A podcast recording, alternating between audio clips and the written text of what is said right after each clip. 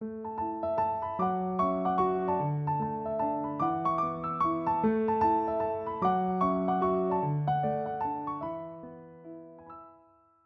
欢迎大家收听《那可那个清华》，我是主持人胖达。说到材料科技，大家会想到什么呢？我会想到台积电，但是请不要跟我一样只想到这个。材料的运用非常的广泛，材料科技是电子、资讯、通讯、航太、机械及光电产业的基础，可以说是工业之母。而说到清华大学的材料系，更是台湾第一个设立的材料学系哦。谈到清华大学的材料系厉害之处，并不仅限于产学研究单一的领域，而是全方面的发展领先。现在许多第一线的材料研发、教学的人才，其实都是清华大学的材料系培育出来的。那说的这么多厉害之处，今天我们就请到清华大学材料系的叶安洲老师来跟我们聊聊材料系。欢迎叶老师。呃，主持人、各位听众，大家好，我是清大材料系叶安洲。其实话说，我在访问每一个老师之前啊，我都会稍微研究一下这个老师有什么有趣之处。就我发现呢，叶老师呃研究的网站，他的实验室网站，然后发现他超酷的，因为我先看他的照片，就是我发现老师是一个 tracker，就是星际迷。那为什么会发现呢？因为我发现老师穿了那个电影里面，大家如果有看那个电影，就会发现说，呃，每一个角色他都会穿不一样颜色的衣服。那刚好老师呢，他穿的衣服是红色的。那其实我很好奇，因为我就是有稍我平常就只是要看电影，但因为我为了这件事，我去稍微研究。是因为我就是对于老师的理解，就是我们可能会觉得老师或是学校老师，他应该是一个科学家的角色。那可能在电影的设定上是会穿蓝色的，可是老师却选择穿了红色的衣服。我想要请老师谈谈，为什么你会想要穿红色的衣服呢？呃，谢谢主持人称我为 tracker 啊，那的确我是一位这个星际迷。星际迷呢，其实在国外它有。啊，两个名称哈，一个叫做 tracker，一个叫做 tricky 啊。那 tricky 呢，就是比较活在幻想世界的那种影迷哈，他会呃穿这个影集里头外星人的服装啊哈，那也会去学这个外星人的语言啊，去讲外星人的语言啊。tricker 呢，就是比较单纯啊，就是喜欢这个影集。我自己个人我是没有去学啊，影集里头，对我没有去学那外星的 外星人的语言呐哈。不过我是有穿他们的这个制服，所以我大概是就是介于 tricky 啊跟 tracker 之间。关于这个红色的这个制服哈，我想首先先解释一下为什么我喜欢这个呃呃星际迷航记哈。其实，在许多的这个科幻影集里头呢，这个星际民航记呢。是少数啊，对于这个人类的未来是持有一个非常正面的一个影射啊。主要是它这个新建民航机的世界呢啊是没有金钱的。那在里头的这些人们呢啊，他生活工作啊只有一个目的啊，就是要找寻哎他自己的专长，然后把它做得最好啊。那我认为这是非常好的一个世界啊，没有金钱哈。那因为金钱呢，我们知道它其实会带来人类的这种贪婪的这种呃习性，哈，那也造就许多我们现在地球面临的问题，啊，像是对环境的污染呐，哈，像这个微塑胶粒子污染我们的海洋，啊，这个就是最典型的例子，啊，这个热塑型塑胶，这个是明明就是一个可以很容易被回收的材质。哦，可是现今在市面上真正被回收的热塑型塑胶不到一个 percent，嗯，很少哎。对对对，那这个就造成我们就大家认为说，哎，没有这个经济价值去做好这个回收的动作，那反而造成我们海洋的这个严重的污染。好，那星际民航机的这个这个这个世界里就没有这方面的问题，因为金钱不存在。好，所以我我认为说，哎，我们应该要很正面的。看待我们的未来啊，那学习《新建民航记》里头的这个理念啊，这也是为什么我喜欢这个影集啊。那为什么呃穿红色的衣服哈？就是在这个《星际民航记》的这个世界里呢，就是有一票人呢啊，他们是探险家啊，去探索这个宇宙啊。那他们是由一个舰长来带领，在这个太空船里头呢，去探索整个宇宙。那会去哎。了解到新的事物，学到新的一些知识，去贡献回来给人类的社会哈。那我认为，在现实的社会里呢，在学校身为一位教授啊，大概是最接近啊这个《星际民航记》里头这个舰长的角色。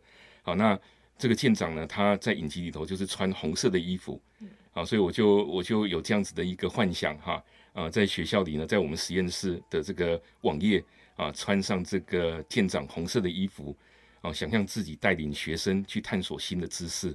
那当然，在这个影集里头，在这个太空船里头有有穿蓝色的衣服的这个船员，不过那是医护人员或者是里头的这个呃科学家。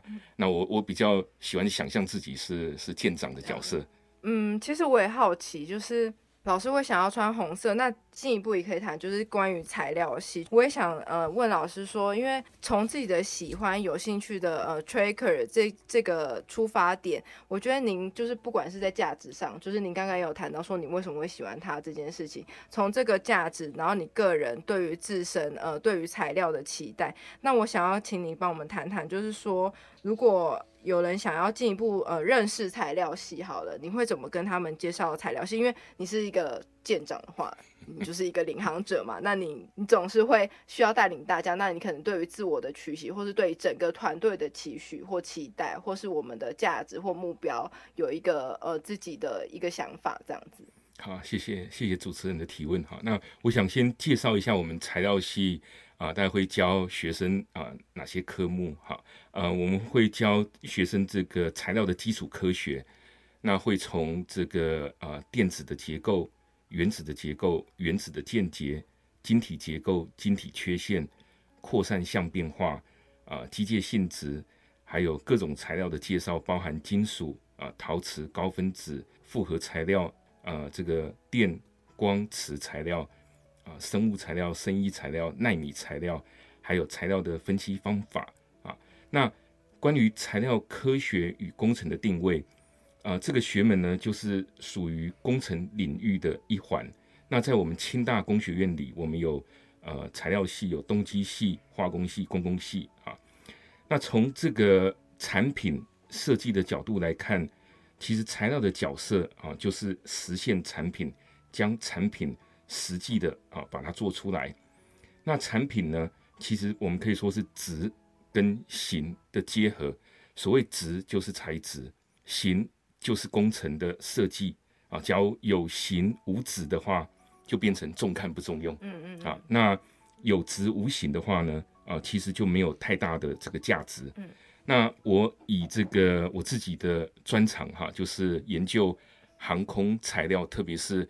飞机引擎里头的呃这个耐高温的合金，呃来举例的话，啊，它的应用主要是飞机引擎的涡轮叶片啊，这我给主持人看一下哈。有有有，嗯，我们可以敲一下它的声音，就大家可以听得到这个声音。老师真的有把它给吸带来。这个这一片叶片就是大概了不起两百克啊这样的重量而已。这是飞机的叶片。对，飞机引擎里头的涡轮叶片啊，那。我们假如论材料原材料的价格的话，这一种材料一公斤了不起，大概两千块至三千块台币。嗯嗯。但是这一片叶片，嗯，的制作成本就是一台宾士车的价钱。嗯。它才两百克的重量而已。嗯嗯嗯。啊，所以你只有材质，你没有办法带出它的价价值。对。啊，你结合材料这个值。跟工程的设计就是一个完整的产品，嗯，然后它的价值就翻了好几倍，对，啊，这个就是这个案例就凸显出我们材料的定位，嗯嗯嗯，啊，它其实在整个工程产品的设计里头呢，它的角色啊，它不是一个产品的主角，嗯嗯嗯，啊，但是它是一个非常重要的配角，嗯嗯，啊，去实现这个产品的功能，嗯嗯嗯，我我这个人认为哈，材料科学家工程师呢。要特别讲究精准啊，不可以马虎啊，因为材料在工程的定位太重要了啊。材料是工业之母，它攸关工程的运作效率啊、安全、能源和环境的永续发展。所以，我认为自我的期许呢啊，就是求学和研究都要踏实认真，那讲求精准啊，那要学习的过程跟研究的过程呢，要具有工程的使命。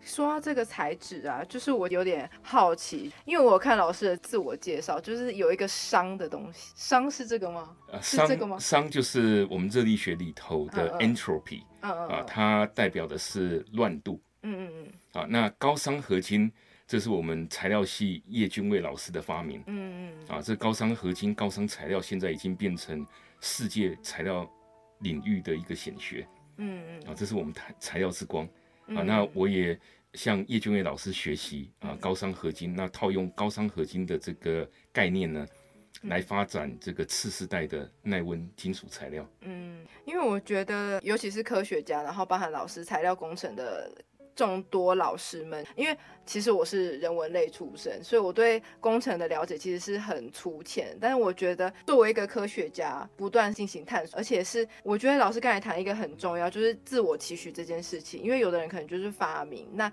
他涉及到运用这件事情的时候，老师其实对于运用这件事情是有更广泛的一个考量。就是刚才老师有讲到安全，觉得这也是现在呃大家在考虑材料的时候，不只要它更轻或是更实用、运用更广，更重要的是它对于人类社会可以做一个更好的贡献。对，没有错。就是我们有延续，我们继续讲舰长这件事好了。就是因为老师其实也会参加到个人申请啊，那也会有研究生的考试或真试的入学。老师会就是进行这些招生的作业，这也是类似有点在选队员的感觉。尤其是老师如果之后学生收进来，有时候会成为实验室的学生，我想要请老师跟我们谈一谈，您在面试啊或书审的时候，或是您在收研究生的时候，你会特别注意学生哪些特质？呃，因为清大材料其实是一个竞争非常激烈的学系，所以每年有非常多的学生都想要来申请。老师的分享也可以跟呃这些学生来分享说，你从大学或是从高中你可以做哪些准备。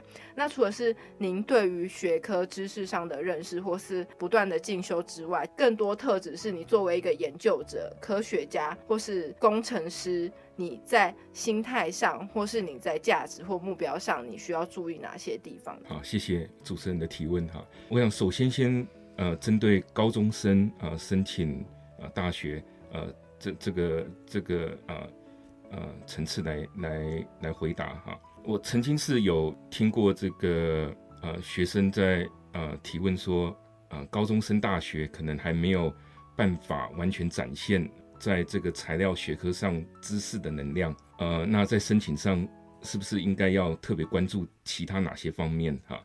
认为这个其实不完全正确哈，因为我们生活周遭其实都是材料，每天二十四小时材料都在我们的身边，所以年轻人呢，其实要关心生活周遭的事物，对接触到的材料有疑问，就要马上去查询相关的资料。那现在要查询资料其实非常容易。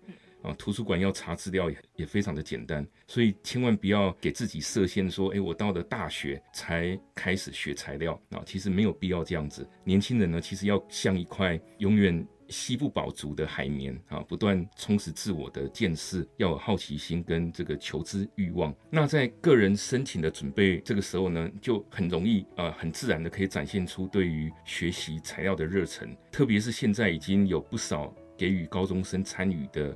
材料科学的营队啊，所以高中生不至于说没有机会啊，在这些营队的参与呢啊，学习关于材料科学啊。那我会特别关注学生的特质呢啊，就是要具备好奇心跟展现自主学习的能力啊，因为学习呢其实是不可以被动的啊。那对于这个硕增啊研究所有兴趣的学生，其实也是同样的这个道理啊。既然对于读研究所有兴趣就可以提早准备，啊，在大学部时期时期呢，啊，可以找老师做专题研究，啊，提早了解做研究的方法，以及一些比较深入研究的课题，啊，可以学习阅读原文的文献资料，啊，甚至参与这个专题研究发表的这种竞赛，啊，以上对于硕增，啊，都会有加分的效果，啊，那到时候硕增。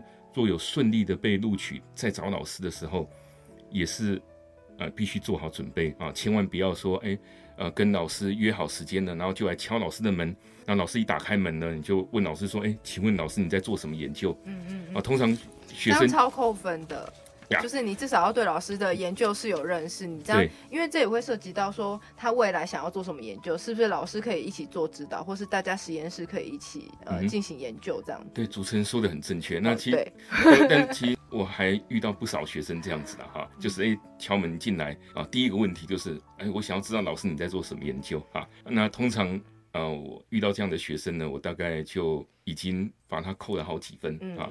我期待呢，啊，这个学生呢，好的学生要先做功课。啊，来找老师之前呢，要先阅读老师实验室的发表啊，论文发表著作，然后找老师的时候就可以提出问题，直接跟老师讨论啊，不管这个问题是有没有深入，嗯。啊，跟老师讨论啊，至少让老师看到说这个学生对于学习是很主动的，嗯。啊，那有潜力可以独立的研究啊，这是我们最关注的学生的特质。